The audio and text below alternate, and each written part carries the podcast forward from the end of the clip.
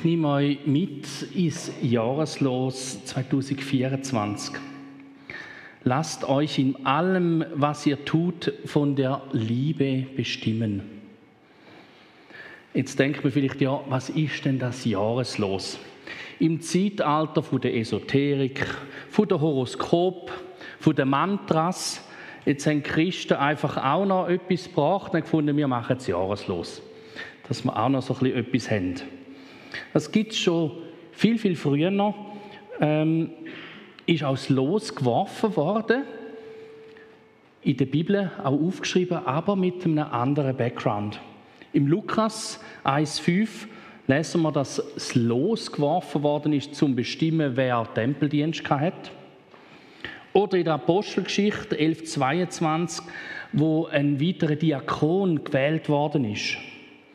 Die haben aber einen anderen Background wie das Jahreslos. Das Jahreslos ist so ein Ausdruck von ein Stückchen Wort Gottes übers Jahr zu stellen und das mitzunehmen und vielleicht immer wieder einmal führen zu nehmen ähm, und schauen, was es in meinen Alltag ihnen sagt. Es ist ein Stück Wort Gottes und der Paulus sagt relativ ähm, simpel, wenn man den Vers anschaut, sagt er nachher dazu, denn alles, was in der Schrift steht, ist von Gottes Geist eingegeben und dementsprechend groß ist auch der Nutzen der Schrift.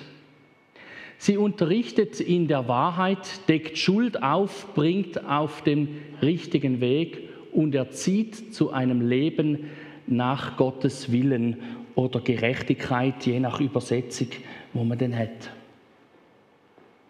Und dann geht es noch weiter. So ist also der, der Gott gehorcht, ihm dient, mit Hilfe der Schrift alles, allen Anforderungen gewachsen. Er ist durch sie dafür ausgerüstet, alles zu tun, was gut und richtig ist. Und wenn wir ein Stück von der Bibel nehmen und das über das Jahr legen, wo kommt, dann ist es vielleicht auch etwas, wo man sagen kann, ja, es ist, es ist etwas, das uns darf begleiten darf. Nicht nur einfach als ein guter Vers, ist ja schön, wenn man so einen kennt, nehmen, sondern als etwas, was das Leben soll prägen soll. Die Bibel ist nicht einfach ein Buch, wo so aller Roman, schön haben wir ein Stückchen gelesen, alles wilde Fantasie, sondern es soll direkt in dies und mein Leben reden und das auch prägen, es soll es begleiten an ganz vielen verschiedenen Orten. Es ist nicht ein Ritual, wo man für Gott macht, sondern Gott hat die Bibel eigentlich aufschreiben lassen für dich und für mich, dass wir etwas daraus herausziehen können, aus dem Liebesbrief von ihm für dich. Und manchmal ist der Liebesbrief eben auch so, dass das ein bisschen mehr lesen sollte. Wir werden da heute äh, mehr wie ein Vers anschauen. Weil ähm, da ist es gut, bei so Versen, die nicht so als ähm, rauszupicken, so als einzelne Stückchen, sondern im sogenannten Kontext, dem, was rundum ist, anzuschauen. Wer von euch hat schon mal einen Brief geschrieben? Hm? Also so, weißt, so Hardcopy auf Papyrus und so noch? Ja, doch auch noch ein paar Hände oben. Jetzt nehmen wir den Brief einmal. Du hast den Brief vor Augen. Und dann würdest du aus dem Brief einen Satz rausnehmen. Vielleicht einen markanten, vielleicht sogar einen schönen. Und wirst du so ein isoliert betrachten. Wäre durchaus möglich, dass man, wenn man nur diesen Satz würde nehmen eventuell ganz andere Schlüsse würde ziehen wie wenn man den ganzen Brief gelesen hätte. Darum ist es hilfreich, wenn wir so einen Vers haben, dass wir einmal schauen, was ist denn drumherum so geschrieben, in was ist er eingebettet, wozu kann er dienen. Du kannst auch eine Bibel als eine Art Montageanleitung anschauen fürs Leben. Wir haben jetzt über die Zeit vom Zügeln haben wir ein paar Sachen wieder müssen voneinander schrauben und wieder zusammenschrauben. Und zu den einzelnen Sachen habe ich meistens die Montageanleitung noch behalten, wer weiß. Und dann gibt es da verschiedene. Es gibt sonnige Hersteller, die tun so minutiös. Da kannst du wirklich Schritt für Schritt, wenn du schön die Anleitung hast und noch alle Schrauben, das ist noch wichtig, dann kommt das ziemlich gut.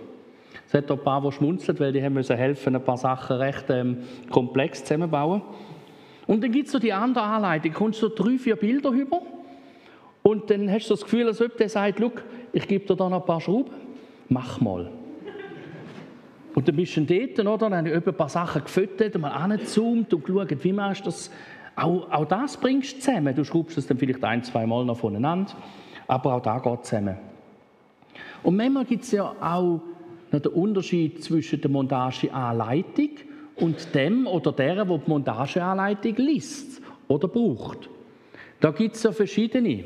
Sonic, die happy sind mit dem schönen Schritt für Schritt und die anderen, die sich schon ganz stark in ihrer Freiheit begrenzt fühlen, wenn man da schön muss, eins nach dem anderen machen.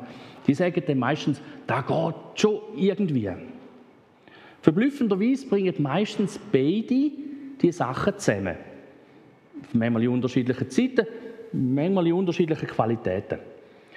Und so ist es manchmal im Bibellesen auch. Da gibt es verschiedene Angehensweisen. Solche, die einfach nur so ein Stückchen rausnehmen, wo auch nicht schlecht ist. Ja, immer besser nur ein Stückchen lesen, wie gar nicht. Und dann gibt es solche, die dann sagen, ja, ich lese, ich lese gerade, gerade nochmal drei Briefe, hinten und vorne auch noch. Wo dann der andere sagt, wow, so viel Zeit investieren. Aber im Wesentlichen ist es so, dass es immer gut ist, ein bisschen rundherum noch zu lesen und mitzubekommen, wo ist denn so ein Vers eingebettet? Unser Vers ist im Korintherbrief, und Briefe sind ja meistens überschrieben, entweder mit dem Namen von einem Adressat oder einer Ortschaft. Und da ist Korinth, und Korinth habe ich da ein paar Bilder mitgebracht. Das ist so in ähm, Grössenordnung Griechenland, etwa 70 Kilometer westlich von Athen. Und es hat so verschiedene Meerengen dort. Ich habe zwei Bilder mitgebracht. Auch ist es berühmt von Griechen her, von den Griechen her, dass es verschiedene Götter und Tempel hatte. Da meistens sieht man halt nur noch so einzelne Säulen davon oder ein paar noch zusammen. Aber durch das, dass es etwa 70 vor Christus von den Römern nochmal aufgebaut worden ist, an einem sehr strategisch guten Platz, ähm, ist es sehr multikulturell geworden. Ganz viele verschiedene Leute, weil die Römer haben die natürlich angeschifft von überall und haben dann dort angefangen aufzubauen. Das heißt verschiedene Sprachen, Nationen und natürlich auch ähm, verschiedene Kulturen sind da aufeinander getroffen. Generell prägt von der griechischen Kultur.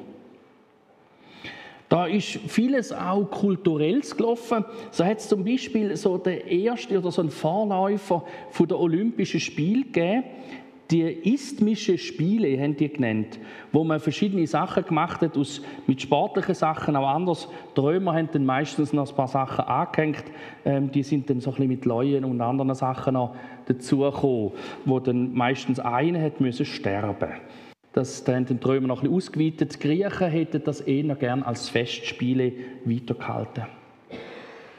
Auch die Gemeinde, die sich dort entwickelt hat, war multikulturell. Ist überwiegend prägt von, von, ähm, von Heiden, das heißt Menschen, die nicht vom Christentum oder Judentum prägt sind. Und von Judenchristen, das heißt solche, die konvertiert, gewechselt haben vom Judentum ins Christentum. Und das ist so ein bisschen der ganze Klotz, wo um das ähm, Korinth herum war. Gemeint lobte Paulus, wo der Brief schreibt, an vielen Orten und sagt, das ist spannend, wenn ihr gerade Gott vom Heiligen Geist lebt und das praktiziert und an vielen Orten auch, ähm, auch sozial euch engagiert. Es gibt auch ein paar Herausforderungen. Ums Abendmahl haben sie ein bisschen Scherereien, ähm, wie man es nimmt und dass man ähm, äh, ein Stückchen Brot und nicht alles Brot nimmt, das gerade dort noch liegt. Ähm, und ein Stückchen Wein und nicht gerade alle Wein, du dort noch findest, ist diskutiert worden. Und der Paulus schreibt den Vers ganz am Schluss vom Brief. Eigentlich so ein als, äh, äh, so als Schlusszusammenfassung schreibt er das und sagt dann dort dazu an, noch ein Vers vorne dran. Wachet, steht im Glauben, seid mutig und stark und in allem, was ihr tut, lasst euch von der Liebe leiten. Und wenn ich mich vorbereitet darauf darauf an, da ist mir eine Geschichte in Sinn aus einem Buch, das ich mal gelesen habe, von Wilhelm Busch. Kleine Erzählungen. Dort ist eine Geschichte drin, die ein überschrieben ist mit dem Vers oben dran. Da ist keine Liebe drin. Und ich habe euch die Geschichte mitgebracht und dass ihr noch ein bisschen stimmlich ein bisschen etwas anderes habt, tut uns Silvana die noch vorlesen. Danke dir vielmals. Es ist keine Liebe drin. Ein düsterer roter Backsteinbau in einer lauten Straße. Hier hat die große Industriestadt ihre unversorgten Alten untergebracht. Es ist ein seltsames Trüpplein, diese alten Leute. Der da mit der hohen Gestalt hat einmal bessere Tage gesehen. Kein Mensch weiß, wie er hierher geraten ist. Einsam geht er durch seine Tage. Auch hier noch verschanzt er sich gegenüber seinen Leidensgefährten hinter großer Vornehmheit. Und da das Mütterchen, wie ein spannender Roman ist es, wenn sie ihre Lebensgeschichte erzählt. Und jener dort war einmal Schneidermeister. Nun hat er von der alten Herrlichkeit nichts gerettet, als seinen schwarzen Rock, an dem er beständig näht und bügelt, um ihn sonntags in stets neuem Glanz zu zeigen. Einer fiel mir immer wieder besonders auf. Der hatte einen merkwürdig traurigen Zug im Gesicht. Eines Tages erzählte er mir seine Geschichte. Ganz einfach war sie nie, war sie. Mühe und Arbeit war sein Leben. Nun war die Frau tot, die Tochter verheiratet. Besucht denn ihre Tochter sie ab und zu? Da war sein Gesicht bitter. Oh nein, sie mögen mich nicht. Eines Tages hat er eine neue Wolljacke an. Die ist aber schön warm. Wo ist denn die her? Von meiner Tochter. Hat sie Ihnen ein Paket geschickt? Das ist aber nett. Ja, erwiderte er, sie sorgt schon für mich, wie es nötig ist, da kann ich nicht klagen. Es war allerhand Schönes in dem Paket, aber ich unterbreche ihn. Das ist doch fein, da gibt's doch kein Aber. Er will sich abwenden. Ich halte ihn fest. Nun sagen Sie mir, was Sie am Paket Ihrer Tochter auszusetzen haben. Da schaut er mich unendlich bitter und traurig an und sagt, es war keine Liebe drin. Auf einmal verstand ich den Alten und ich verstand noch mehr. Ich verstand, warum viele von den Alten hier so bitter aussehen. Gewiss, sie haben eine Wohnung und Essen und Kleider. Gewiss, sie sind versorgt.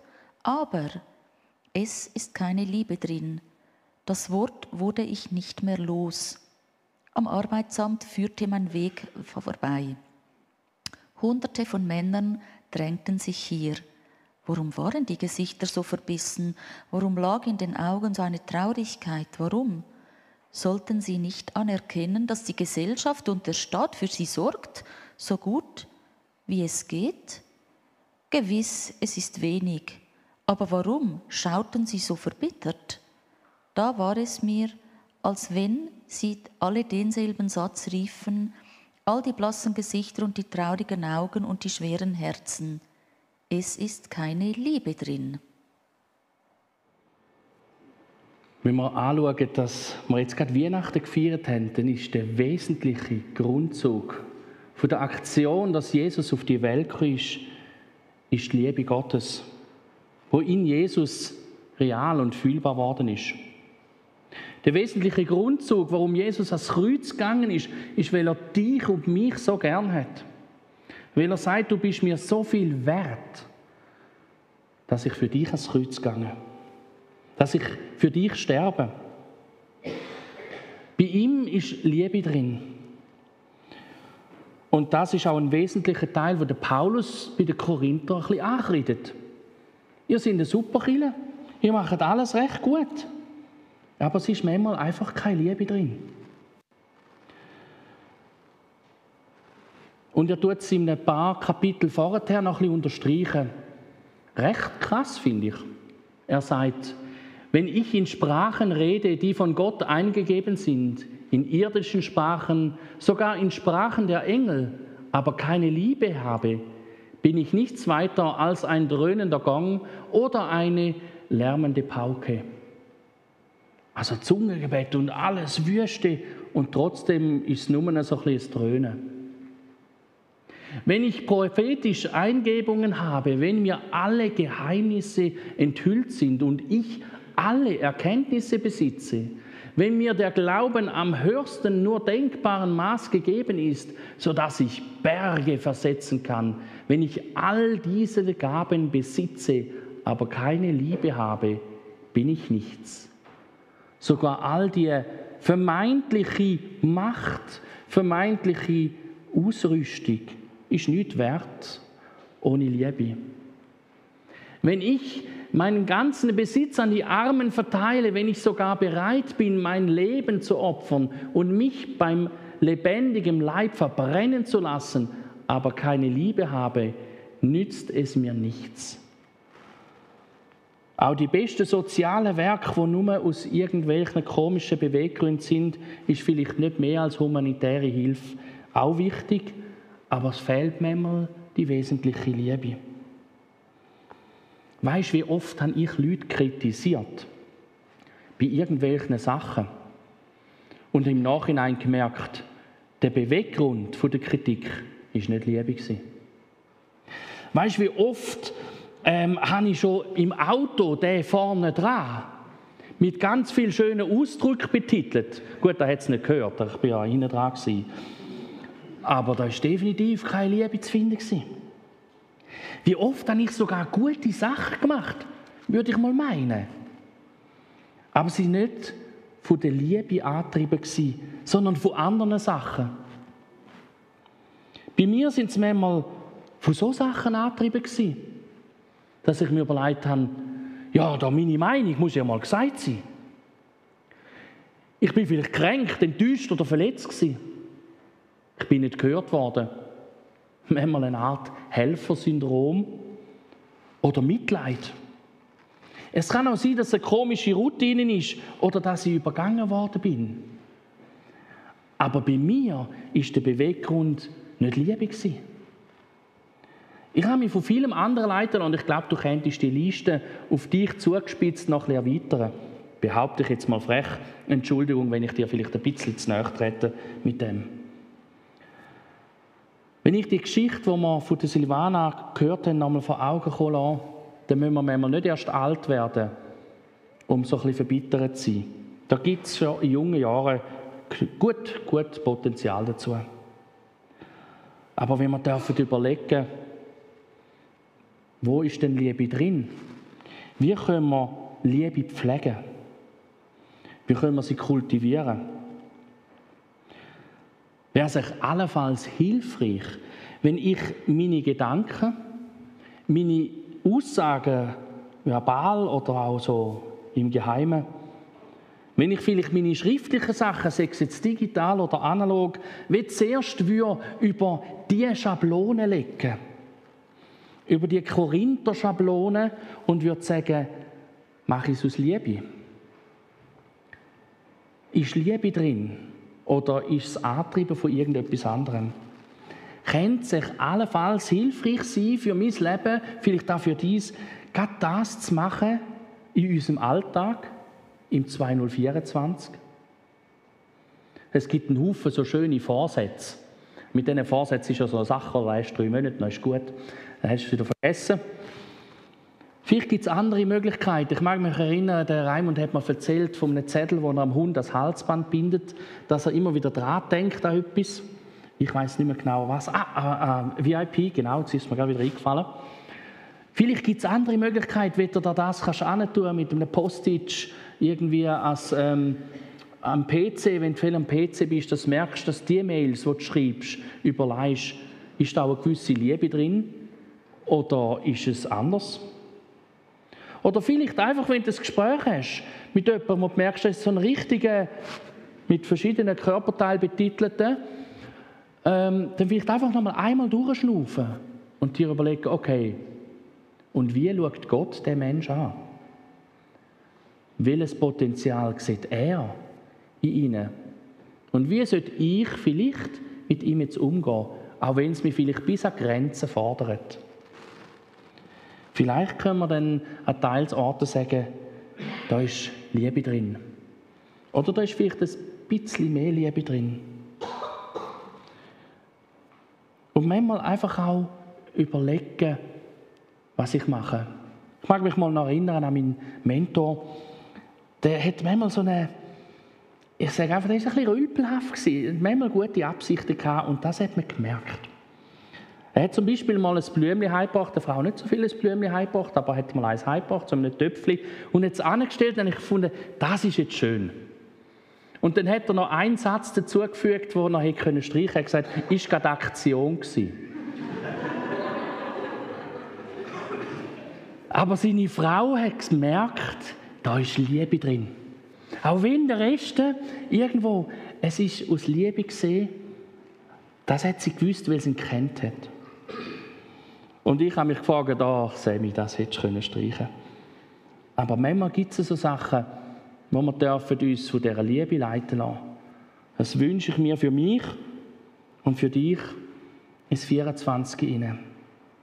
Ich tue noch beten. Vater im Himmel, ich danke dir, dass du ein Gott bist, der begleitet und begleitet hat. Nicht nur im 2023, sondern auch im 24. Danke für all die wunderbaren Sachen, die wir dürfen erleben im vergangenen Jahr und für all das, was du vorbereitet hast im kommenden. Und Jesus, danke, dass du bei allen herausfordernden Sachen genauso gegenwärtig bist wie in allen schönen. Und Heiliger Geist, mir ist es ein Anliegen, dass du zu unseren Herzen redest, wenn wir mit Menschen im Gespräch sind, wenn wir mit ihnen WhatsApp schreiben oder Instagram Bilder postet, dass du uns hilfst, unsere Beweggründe zu prüfen, uns selber mündig im Glauben zu prüfen, was wir rauslösen. Auf das wir mit dir dürfen darüber reden, Jesus, wenn es nicht mit Liebe angetrieben ist, sondern mit anderen Sachen. Und dass du uns hilfst, dort, wo andere Sachen uns prägen und nicht die Liebe, dass du uns hilfst, denn das zu bearbeiten, zu verändern. Und danke, Jesus, dass du ein Gott bist von der Veränderung, vom Neuschaffen. Für das ehre ich dich. Amen.